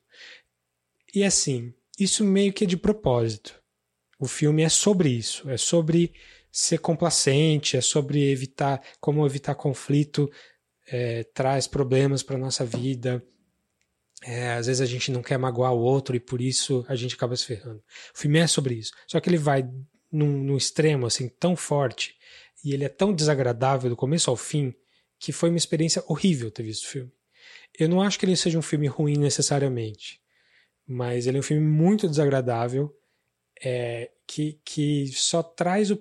É, é talvez ele seja o melhor tipo de filme de terror, porque ele me afetou muito nesse sentido. Assim. Eu detestei ter visto, detestei. Mas assim, eu acho que é de propósito. Tipo, era pra detestar. Então, se você quer passar por tudo isso. Você quer passar raiva? Quer passar você muita quer raiva. Tipo, é assim, eu já moro no Brasil, cara. Eu já passo raiva todo dia. Por que, que tem que passar raiva também na, na ficção? É um filme para passar assistiu, raiva. Você assistiu o filme do, do. O The Game, que é entre o Seven e o Clube da Luta? Sim, claro. Do... Filme bom. Falamos dele, né? Sim, sim, mas como é que é o nome do diretor, cacete? Fugiu? Fincher. É, do David Fincher. Você ficou com raiva no filme ou não? Não. Não, não, não, não, não peguei muito bem a, a, a ligação. Não, é que eu, eu, você, você falando da raiva que você passou, eu vi um amigo, eu vi esse filme com dois outros amigos. E um deles, ele saiu profundamente alterado. Ele saiu puto. Eu adorei o filme, achei super bom. Sim, mas sim. ele saiu puto, ele saiu xingando, ele foi embora antes. Ele deixou tudo. ah, não, ele tem falou, que ver até o fim, meu... né? Não, não, ele foi embora antes da, do que a gente, entendeu? Ele saiu antes e foi embora pra casa, depois de acabar o filme. Deixou Entendi. a gente falando sozinho, de tão puto que ele tava, cara. A gente ficou rindo, assim, tipo, o quê? Como assim o cara ficou tão puto com o filme? Eu acho Olha, que ele foi tem, enganado tem... pelo filme, sei lá. É, não, é, sei lá. Assim, tem um filme que, que tem a mesma tese desse filme. Só que não é nem um décimo do, do desconforto. Ele é muito desconfortável também. Um filme chamado Compliance, que hum. é de uns oito anos atrás, assim. Que é uma história real de um, um cara que ligou numa loja, numa, era tipo um mercado, assim. E ele conseguiu convencer as pessoas a fazer coisas terríveis só porque ele estava falando com elas. É, assim, é, se você viu Better Call Saul, na última temporada, nos últimos episódios, esse, esse ator aparece. É o Pat Healy é o nome dele. E nesse Compliance ele é só uma voz no telefone. E, e a, essa história aconteceu mesmo. Ele, tipo, o cara era tão maligno, assim, tão, e tão carismático no, no, no convencimento que ele fez as pessoas fazerem, assim, é, de maltratar para pior, assim, outras pessoas. É um caso, assim, bizarro. Esse Speak No Evil vai nesse caminho, só que é, é, é me deixou muito mais puto do que o Compliance. O Compliance ainda é, fiquei admirando. É o turbo. É, é o turbo do é, Pois é. Então, Speak No Evil, é, eu acho que não está em nenhum lugar ainda, mas tá para baixar aí, tá para, enfim.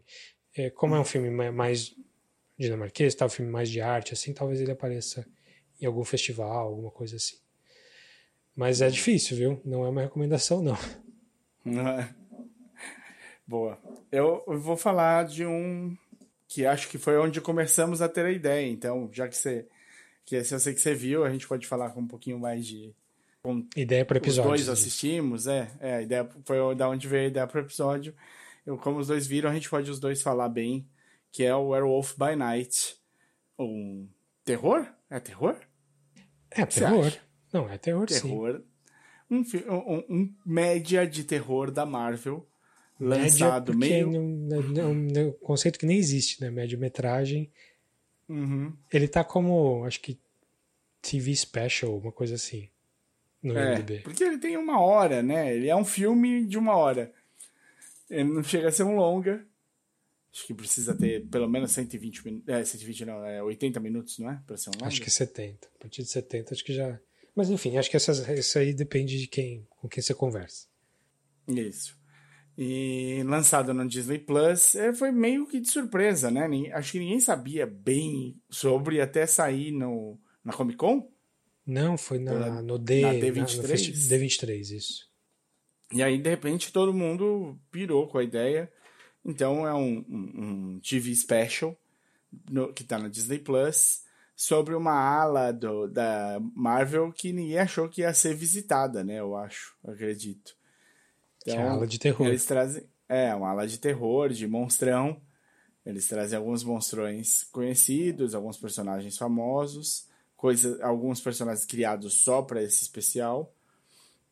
É, o que você achou? Eu gostei, assim, é divertido, é o que você ia falar, né? É divertido, é exatamente divertido. É, não tem, não é pretencioso, não tem nada de, nossa, você precisa ver isso mas ele é uma homenagem a terror clássico. Tipo caricato, tipo, né? O terror é, clássico é caricato. Terror tipo da Universal, assim, dos monstros, do, do Werewolf mesmo, original lá dos, dos anos 30, do. Do. Como é chama? Draculão. É, assim, é um, um exercício de estilo do Michael Giacchino, ele é o diretor Michael uhum. Giacchino, que é, não é que ele nunca dirigiu antes, mas ele é um compositor, um compositor famosíssimo, talvez um dos melhores compositores da história do cinema, que fez. Que todo mundo lembra do Lost. Ninguém lembra do Lost, da música do Lost, porque o Lost não tem música. Mas hum. ele, é, ele, é o compositor da Pixar, né? Ele é o compositor Sim. dos Incríveis, do Up, uhum. do Inside Out. Então, as melhores músicas da Pixar, é, Michael Giacchino fez. Ele já te fez chorar algumas vezes, com certeza e já te fez ficar animado com, com o tema dos incríveis algumas vezes também. É, é a primeira coisa grande que ele dirige e assim, o cara sabe, o cara conhece o século XX. Assim, o cara, do mesmo jeito que ele, ele conhecia tipo, os movimentos artísticos dos anos 50 ali para fazer a trilha dos incríveis, ele ele manja muito também dessa parte histórica de, de cinema de terror, assim, mais pop, que não é nada assim é, aterrorizante. É um terror, o filme é, é, o, é o padrãozão de Werewolf, Drácula, Frankenstein, essas coisas mais, mais pop assim mesmo. Mas, assim, não tem nada demais também, né? Tem uma historinha que tem o Gael Garcia Bernal ali num Battle Royale para para conseguir uma joia uma joia de um, de um cara que morreu ali que era um poderoso de uma seita secreta tem uma pegada meio pós-guerra, assim, uma coisa meio, ar, meio filme no ar mesmo. Não é um filme no ar, uhum. mas é aquela estética, né? É em preto e branco, bem contrastado. Tem um pouco de, de, de comédia, um pouco de romance ali, mas nada. O, o foco mesmo é ação e terror de monstro. Tem a menina do The Nevers, né? Eu gosto dela. Eu esqueci o nome dela, mas ela tá super bem também. Era do The Nevers? Não sabia. Tem bastante é. gente, assim, que você já viu em algum lugar. Tipo, além do Gael, tem a, a, a matriarca lá, é a, ela tá no, no filme do Paul Thomas Anderson, no Licorice Pizza, numa cena maravilhosa, em que ela faz é verdade. Uma, uma agente é de, verdade. de casting, uma casting agent, assim, que tem uma das frases melhores do filme. É, e ela tá super é a bem Laura aqui Donnelly, também. É a Laura Donnelly, que faz The Nevers e faz Outlander. Uhum. Faz The Fall também. E a Harriet Samson Harris, que é essa que você estava contando, Licorice Sim. Pizza, é muito bom. Sim, mas assim, esse especial é legal. Eu gostei muito do monstrão que eles estão caçando no começo. Uhum. Eu achei que ele foi até pouco utilizado, assim. Uhum. E é um monstrão famoso da Marvel. É, qual que é o nome dele? Além de... The Man Thing. The Man Thing, tá. Ele é uma cópia do Swamp, do Swamp Thing ou é, é, é anterior? É engraçado, porque parece... O Swamp Thing saiu antes, eu acho. Mas ele estava preparado para sair primeiro. Foi uma coisa meio que de época, assim. Não, sabe? Sair três filmes de Armagedon. De vulcão. De, de uhum. vulcão ou de meteoro caindo na Terra. Impacto Profundo, Armagedon e... Sim. É, a Marvel DC tem disso também bastante, né? Não é, não é de hoje. Não, tem espionagem, né? A gente sabe que tem espionagem entre estúdios e espionagem entre, é, entre editoras. Mas eu acho que também tem um pouco da, da coisa da época, do que estava começando a trazer interesse e tal. Sim. Mas enfim, Werewolf by Night é legalzinho, não é imperdível. Não. Divertidinho. É, ele pra, começa dá, e acaba e sua vida segue. É, dá pra perder uma horinha ali sem, sem se sentir idiota de ter Sim. perdido. Próximo, Dave. Eu sei que você tem vários aí. Bom, a gente tá nessa, nesse tema slasher aí, a gente falou do Bares Body Body, do Orphan. Eu vou falar de mais um slasher que eu vi ontem à noite. E que é o oposto do Speak No Evil. Hum. Que ele é um filme onde a protagonista é inteligente, ela faz decisões inteligentes. E é o filme do Mike Flanagan, que a gente fala bastante aqui, cara do Haunting of Hill House. O filme dele de 2016 chamado Hush. Olha. com a esposa dele, que é, tá em todas as coisas que, ela faz, que ele faz praticamente. A Kate Siegel. Kate Siegel. Kate Siegel não é a. É a do Married Children. É, não, mas é, escreve diferente, mas é, acho que fala igual. M mesma pronúncia? É, Kate. É, é, o nome dela acho que é alemão, é Siegel. Mas em hum. americano deve ser Siegel mesmo. Uhum. Enfim, é, se você já viu alguma coisa do Mac Flanagan, você viu ela em algum momento. Foi escrito por ela também, junto com o marido, com o McFlanagan. E é uma assim. O filme tem 82 minutos, o que já conta pontos para mim. Curtíssimo. E a premissa é uma escritora que é surda, surda muda, é, mora num lugar isolado, numa, numa casa que ela tipo afastada de parentes, amigos e tal e ela é atacada por um maníaco que não sabe quem é ela. O maníaco tá só ali na área. Quem faz o hum. maníaco, você sabe meio cedo, assim, é o John Gallagher Jr., que é o cara do. Fez The Newsroom, ele fez. É, fez Ten Cloverfield Lane. Então, um cara meio bonitinho, meio baixinho. É, ele tá barbudo ele... Na, no filme ainda não? Ele tá ah, com uma, o, uma... Ele fez Westworld também. É, ele tá com uma barbinha... Tá, tá, tá com barba, mas não barbudo. Enfim. A, a premissa é exatamente essa. Ela é atacada por um maníaco que quer entrar na casa dela. E esse cara... Ele tá... Ele não é tipo um cara...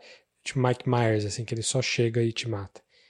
Ele quer brincar com você. Ele quer... Tipo um gato brincando com a presa, assim. Maníaco mesmo. Uhum. E assim, ele é um mal puro. Ele não tem nada. Ele não é supernatural nem nada, é um cara. Só que uh, os motiv as motivações dele, é, ele, é, ele é um cara que quer, quer matar e ele quer matar. Ele, ele vai brincar. E aí ela tem que sobreviver a isso. Tipo, ele vai fazendo coisas que a maioria dos filmes ignora, assim, tipo, ele. Ah, qual, se, se, se, tem um cara batendo na sua porta querendo entrar na sua casa, o que, que você faz primeira coisa? Você pega o celular, né? Você fala com alguém, chama a polícia e tal. Não, ele faz todas as coisas para impedir as coisas mais lógicas. Assim, ele vai cortar a luz, ele vai tirar o sinal, não sei o quê. E, é tudo lógico, assim, tudo muito, muito plausível. E as atitudes dela também são. Tem, assim, um ou dois momentos no filme que eu falo, puta, ela devia fazer isso, ela não tá fazendo. Mas de resto, o filme vai direitinho, assim. É um filme muito. Ele é muito certinho no que ele tem que fazer. E ele é muito tenso também. O Mike Flanagan é muito bom com tensão, assim, por incrível que pareça. É, o interessante desse filme é que ela é uma escritora E a obra que ela hum. escreve, ela, é famosa, ela ficou famosa por essa obra grande, é uma obra chamada The Midnight Mass. Hum. Que com certeza é um, é um, easter egg que ele usou Midnight Mass para fazer a última série dele na Netflix. Mas eu não peguei, eu acho que não é para ser a mesma história. Ela fala alguns detalhes da história, mas acho que não, você não sabe se é ou não. Hum, tá. Mas assim, é um filme que deixa super tenso, tipo, tem. É, fica com a palma suando, sabe? Fica meio no, na, na, ponta da cadeira. É muito bem construidinho. Assim. Então, e é um filme que tá no Netflix, como quase tudo do Mike Flanagan. Tem algumas coisas dele que eu ainda quero ver e que não tá no Netflix, mas eu, eu vou procurar, assim, porque eu, o cara manda muito bem. Assim, eu virei fã, fã mesmo, cara. O filme chama-se Hush, é de 2016 e tá no Netflix. Legal. Bom, eu vou aproveitar a deixa, porque eu tenho um filme slasher uhum. para falar. E eu tenho uma série do Mike Flanagan. Olha só. Midnight Club. Ah. Que saiu, série nova, em que ele é showrunner, criador, escreveu e dirigiu alguns dos episódios. Ele não é o, o é, um, é baseada num, num livro que é do Christopher Pike, se eu não me engano. É uma série de livros, é, né? É. Ele, eu não assisti inteiro ainda, porque são 10 episódios de uma hora e a vida não está permitindo isso. Uhum. Mas a gente tô, tô assistindo, assim, sempre que sobra um tempinho eu dou uma assistida. Eu achei, assim, de, qual que foi o meu espanto, né? Tendo assistido Hill House, é, Bly Manor e, e Midnight Mass, todas têm uma construção que te leva à atenção, né? Ele constrói, como você falou, Mike Flanagan é um bom um cara que constrói muito bem tensão. E o Midnight Club ele se apoia um pouco em sustos. Que você, por exemplo, no Hill House tem um susto. Em 10 episódios de série, você tem um susto. Esse não, esse no primeiro episódio você já tem alguns sustos é, dá, dá até pra você perder a conta, assim, porque vem, vira e mexe, entra com som mais alto, com grito, com imagem distorcida e tudo mais, e é. E, e te deixa um pouco tenso. Então, o, o, fui pego de surpresa, não estava esperando esse tipo de, de série, estava esperando uma coisa mais construída e tudo mais. Soubesse eu que, é uma, que era uma série de livros que não era do Flanagan, é, do Flanagan, eu talvez tivesse já me preparado para uma coisa um pouco diferente. Visualmente é muito bonito.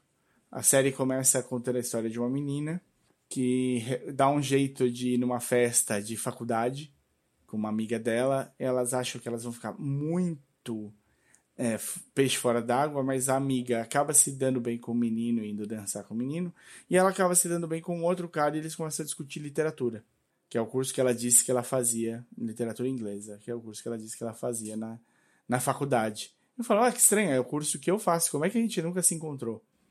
Hum. E, bom, porque ela não tá na faculdade, mas o, enquanto eles estão conversando, isso é tipo 10 minutos de episódio, não vou estragar nada para ninguém. Ela começa a tossir, quando ela olha na mão, ela tá com sangue na mão, ela tá tossindo sangue. E aí ela vai, vai descobrir que ela tem câncer, e é um câncer complicado. No, sabendo que era um câncer que dificilmente ela conseguiria um tratamento muito bom e tudo mais, ela resolve ir parar num hospital psiquiátrico. É, é um pouco, eu tô tentando lembrar, acho que é no começo, no final dos anos 90 se passa a série. Então, ela conecta, o computador é velhaco, é gigante, né, tubo, o, a conexão é, é discada, o, o, as pesquisas são feitas são super devagar, a, a, se tem muita imagem, já demora para carregar e tal. E ela pesquisa sobre esse hospital psiquiátrico que na época dos anos 90 era conhecido ainda como hospício. E ela vai, ela resolve que ela tem de ir para lá, porque esse lugar está chamando ela. Hum. Ela tem visões de morte e de, deste local. E aí a série toca são encontros desse de, de pessoas desse hospital em que eles se encontram à meia-noite sempre para contar histórias de terror um pro outro. Tá. Tudo bem? Eu... Pode ser isso como descrição? eu não vi ainda e eu não fui atrás de ver porque me pare... porque eu ouvia que era uma série bem voltada para adolescente. Hum.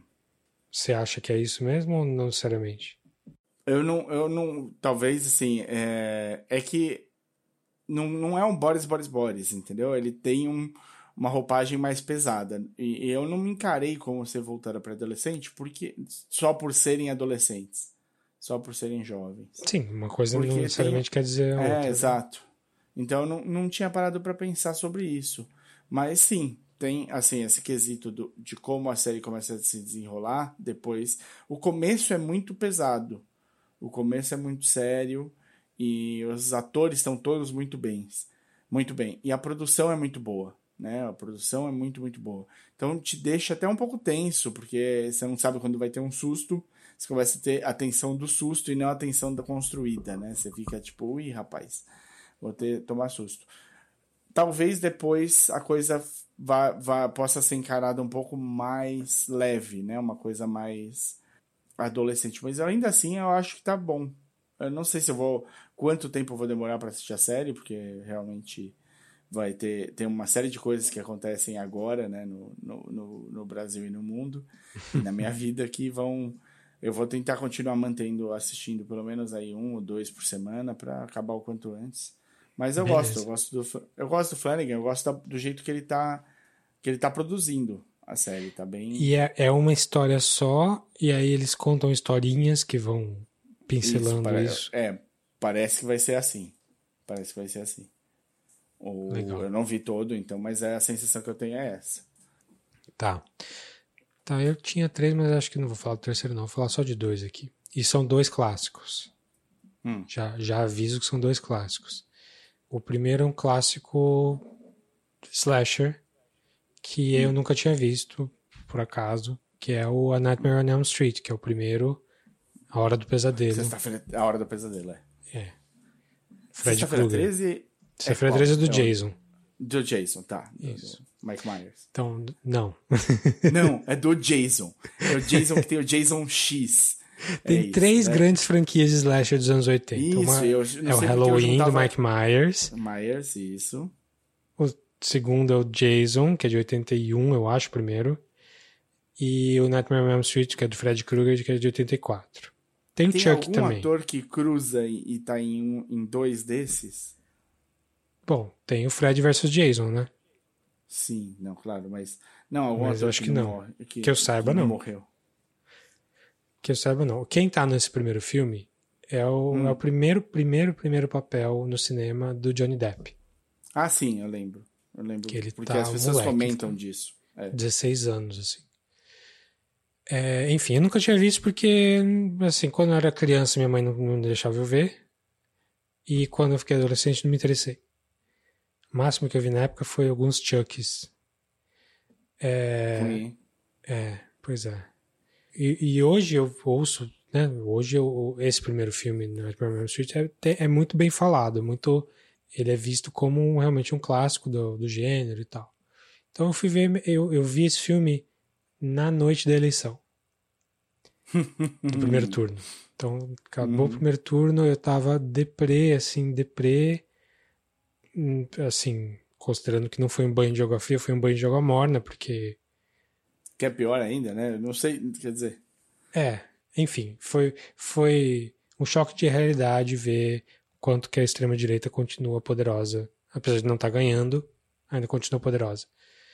É, então eu queria uma coisa menos política possível. Assim, eu entrei no HBO Max e comecei a fuçar, não, o que, que pode ser com menos política da história, o que, eu vou achar, uma coisa que eu quero ver, que vai me tirar da cabeça qualquer coisa. Então não pode ser um filme com consciência social, não, sabe? Aí eu achei esse Sim, filme, vi esse filme. E é mais ou menos, cara. tipo, não, não sei se eu considero tão foda quanto algumas pessoas acham, assim. Porque ele não é nem o primeiro slasher, Tipo, meus slasher, se for ver, é o Psicose, né? Ou até um pouco antes, lá, o Peeping Tom. É, mas. E ele não é o que faz melhor as coisas. Assim, ele é um filme que. Ele, ele dá pra ver que ele tá dentro. Ele tá inserido nos anos 80. Então, a, as nojeiras ali, ele já, já, já inclui mais gore no, no slasher, mais do que normal. É, o Fred Krueger é super over the top, porque ele é over the top mesmo, normal. É, tem algumas cenas bem legais de, de, de, de morte, de, de como filmar pesadelo. Acho isso é o ponto alto do filme mesmo. As, algumas mortes são criativas, mas a história em si eu achei muito fraquinha e os atores eu achei muito ruins, inclusive Johnny Depp, não só.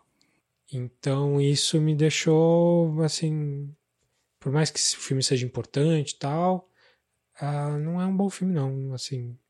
Tem algumas é, coisas eu... boas, mas só. Você fez um meia culpa sua aí, eu também não nessa época, até porque a gente tem uma idade próxima, né? Eu só sou um, um pouco mais, velho que você. O, eu também, para esse tipo de filme, não, não é nem se a minha mãe deixaria ou não. Que, como a gente falou, minha mãe né, tinha um julgamento para filmes de terror que era um pouco diferenciado. Ela deixava eu ver sim. Mas era uma coisa de falta de curiosidade mesmo. Eu não, hum. não me interessei na época que saiu. É, eu lembro da molecada falando, mas era uma época que tinha também, depois, quando você começa a sair da infância, entrar no, na adolescência, ali no começo dos anos 90, tinha Faces da Morte, tinha umas é, coisas. É, assim, esse, um... esse filme é de 84, né? Então eu era bebê nessa época, era sim, criancinha. Sim, não tinha como. Mas, é, Mas é, quando, quando, a gente era TV... criança, adolescente, tava no 3, 4, 5. Né? Tava uhum. no Hora do Pesadelo. E assim. O, não, o... Virava e mexia, passava na Band, se eu não me engano. Tinha SBT, assim, eu acho que passava. SBT, é. é acho que era no SBT. É, eu vi o outro, que eu vi o Dream Warriors, que é considerado um dos melhores também. Que os, os adolescentes ali percebem que estão sendo uh, atacados pelo Fred e, e, meio que fazem uma guerra contra ele. Assim, meio, um, quase esqueceram de mim, só que dentro do sonho, dentro do pesadelo, para pegar o Fred. E foi, esse foi o único que eu vi naquela época, eu acho. Mas assim. Eu, então... eu, sei que eu vi, eu vi, por exemplo, esse eu vi um pedaço. Eu nunca acho que eu nunca vi o inteiro do Fred, do, do Jason. Eu lembro que saiu o Jason X, né? O Jason 10. É, mas esse aí é, já era 98. Recente, é, então. Assim, né? E eu assisti, tipo, 10 minutos e achei tão ruim que eu falei, não, realmente. É, eu acho que eu não. Tinha um, não é pra você. O 10 era o que era no espaço? É. É, não, não. É, então eu sempre vi pedaços e nunca foi um negócio de, nossa, eu vou me aprofundar nisso aqui e tal. Então, até a mistureba, né, de qual que é qual. Ah, tá, o, o Nightmare on Elm Street é o... Fred. Em português ficou qual? Não, esse Hora eu sei do, que é o Hora do Pesadelo. A Hora do Pesadelo, isso, isso. É, faz todo sentido. Esse é um, até que é um bom nome em português, hein? É, é. Se pensar... Nightmare on Elm Street, A Hora do Pesadelo, é seria horrível. Pesadelo na Avenida Brasil. Pô, é, mas aí seria um filme de trânsito normal com um arrastão rolando no meio. Qualquer dia. Qualquer dia. A melhor coisa do, do, do, do, Pesadelo na Avenida Brasil é que ela funciona para São Paulo e para o Rio, pelo menos. Sim. Que é um é, caos em nas contextos diferentes. Contextos diferentes. Contextos diferentes. Então eu nunca, nunca me aprofundei muito, não. Mas interessante. Eu, eu lembro de ver uns pedacinhos, tanto que eu lembro, eu sei a cara do Johnny Depp novinho nesse filme, mas. É, não saberia enfim. dizer que ele tá atuando mal, porque eu não, ah, é legal. muita é, coisa. É, assim, o, a primeira morte é bem, bem legal. E, assim, ele tem os temas ali, né? Do, do, jovem que faz sexo, vai morrer primeiro. Se você não faz sexo, você sobrevive. Tem toda essa. Isso tá ali no. É um filme no... Da, da, da igreja? É, praticamente. Os, slashers têm muito isso, né? Tem essa, sim, essa coisa do. Uhum, o, da pureza. Os, todos os Jason têm isso também. Uhum. Então isso é, um, é, um, é uma constante. Jason, Jason, Jason, mas enfim, é, é, é, bonzinho, assim. Tem coisas boas, mas no geral eu não gostei muito. Esse é meu primeiro clássico. Eu tenho mais um clássico. Você tem mais um para falar aí? Tem um para falar, que é o fim de um clássico. Hum. Acabou eu vi Halloween Ends. Eita. Peraí. Ah, menino. O primeiro Halloween eu... é um clássico, mas só. Uhum. E aí o último realmente não é um clássico. Ele tem. Não, vamos lá. Jamie Lee Curtis tá lá, ela né, tá em todos. Tem a, a neta dela que aparece, acho que em três dos filmes. É, acho que é a mesma atriz, se bobear, então ela cresce fazendo Halloween. Assim, essa, essa nova leva do Halloween é uma trilogia do David Gordon Green, que é, Ele, ele, tipo, era um diretor indie que abraçou essa franquia recentemente. Então, os três últimos fazem parte do mesmo.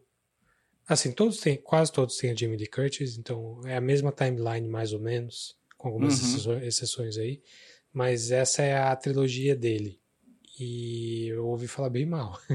bem mal. É, então. A sensação, assim, Dave, falando sério, é que é um cara. É, ele tá levando bem a sério o, o trabalho, tá? É um cara que estudou e quis contar uma história no, nesse filme. Ele sabia do que ele queria falar. Agora que você falou que ele é o responsável pela, por essa última trilogia, né? Halloween, Halloween Kills, acho que é isso? É, e Halloween Ends. É, faz algum sentido. Eu não sei, eu vi alguma outra coisa dele? Você conhece?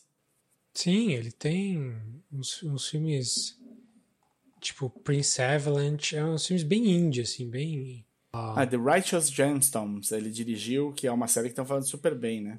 É, mas assim, aí é diretor de série que não, não manda muito. O Pineapple Express deve ter visto. Vi. Com, o, uhum, com, com o, o, James Franco uhum. e o Seth Rogen. Uhum. Mesma época, Your Highness. Tá. Também são filmes de, de stoner, assim, independente. Your Highness. É, é ah, lembro também do Your Highness. Eu vi o pôster aqui, lembro. E aí ele, ele veio desse, desse mundo, assim, que era indie, depois comédia, indie. E aí ele a, começou a fazer Halloween, sabe lá por quê. Mas, assim, sucesso médio, né?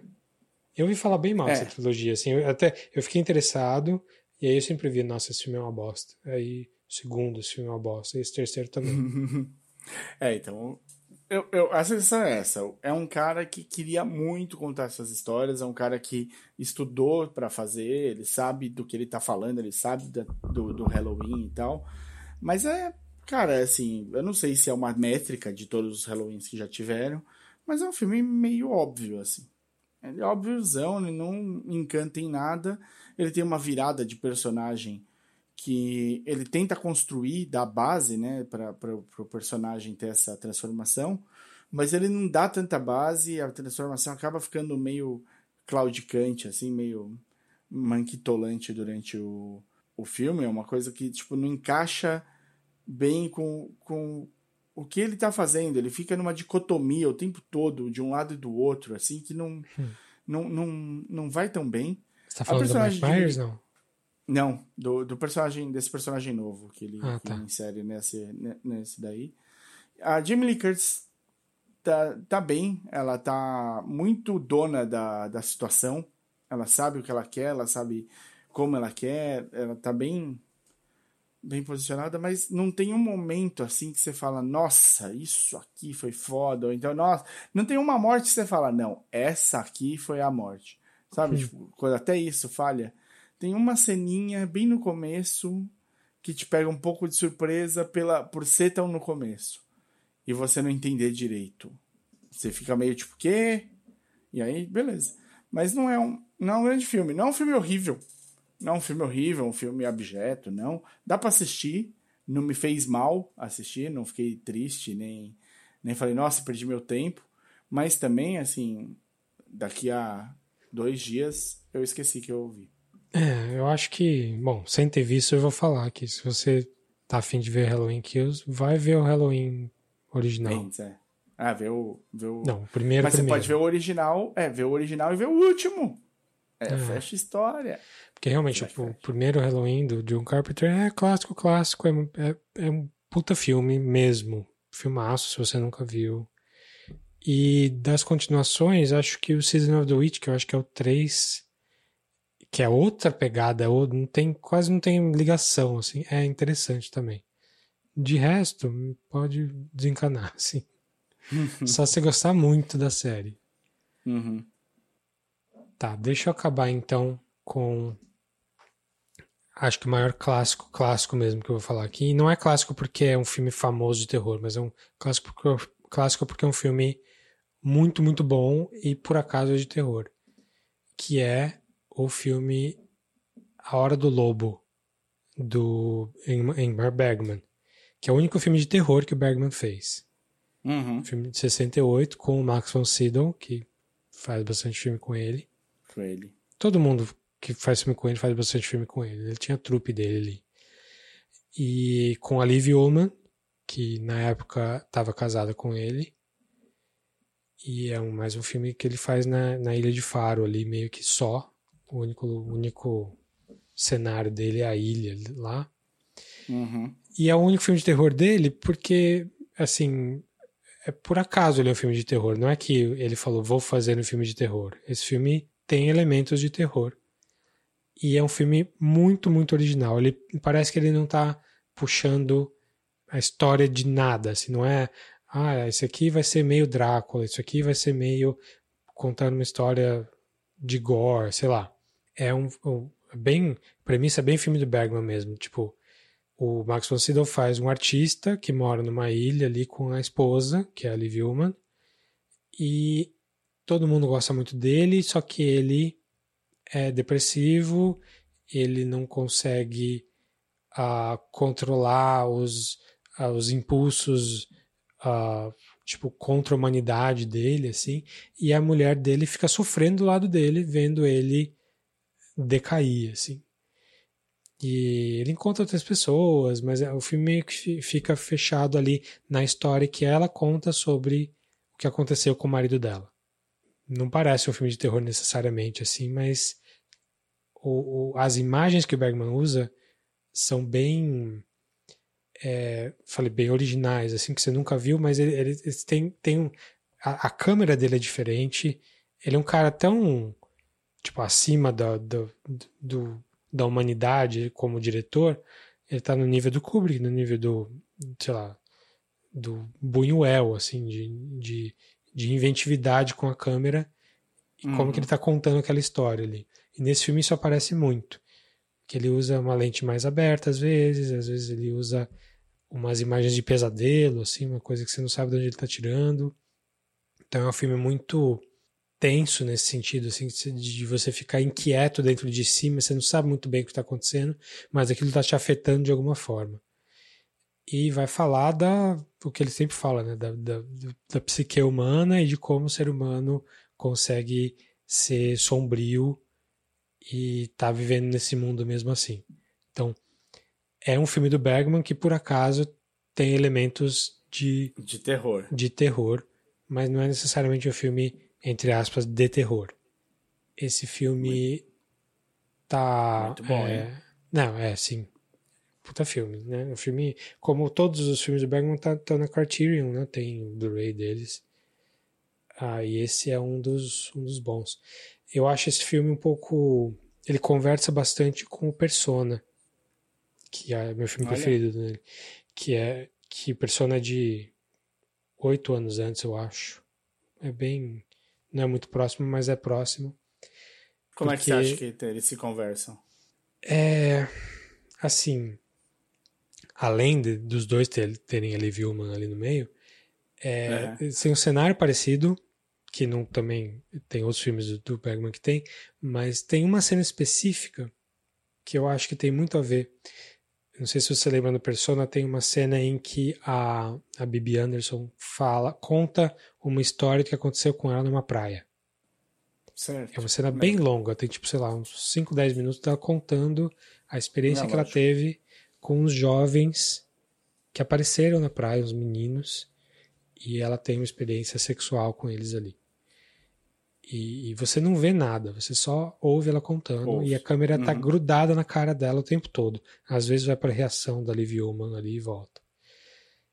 Ah, no Hora do Lobo aqui, tem uma cena em que acontece com o Max von Sydow numa praia, é, em que ele tem uma experiência com um menino, não é uma experiência sexual, mas é uma experiência forte com um menino, em que, ao contrário do Persona, em que você tá só ouvindo a história e tá criando a história com o que ela tá falando, as imagens na sua cabeça com o que ela tá falando, aqui você só vê a cena e você não escuta narração nenhuma, nem diálogo hum. e nem áudio, assim. Então é, é, o oposto disso.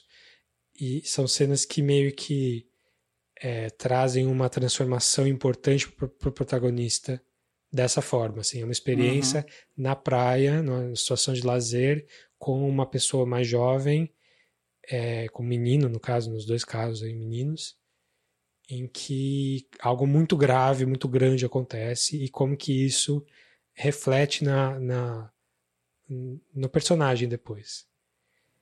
Então, é, é, eu, eu achei assim bem bem próximo essas duas esses contrapontos assim de dois filmes mais ou menos uma época parecida dele.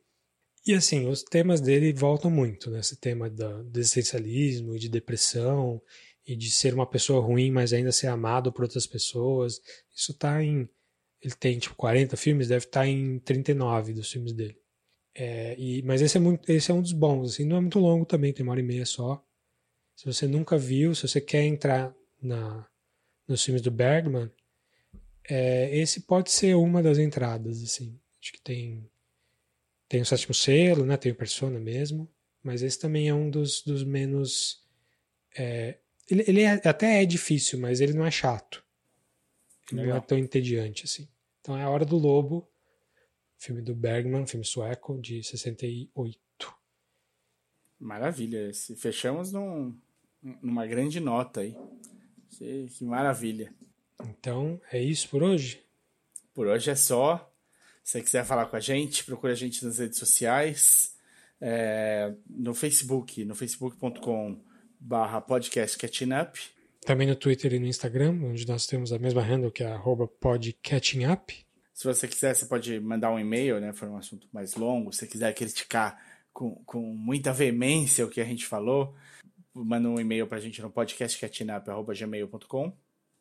Isso. Também a gente está no, no, no YouTube, né? Tem nosso canal do YouTube, onde os episódios estão saindo lá também. Ainda não temos um, uma URL. Um barra. Mas eu acho que Decente. vamos ter logo, viu? Não vamos nem precisar ter os mil, os mil followers. Eu recebi um e-mail do, do, YouTube dizendo que vai acontecer alguma coisa logo aí, que eu acho que eles vão dar URL customizável para todo mundo, ou quase todo mundo.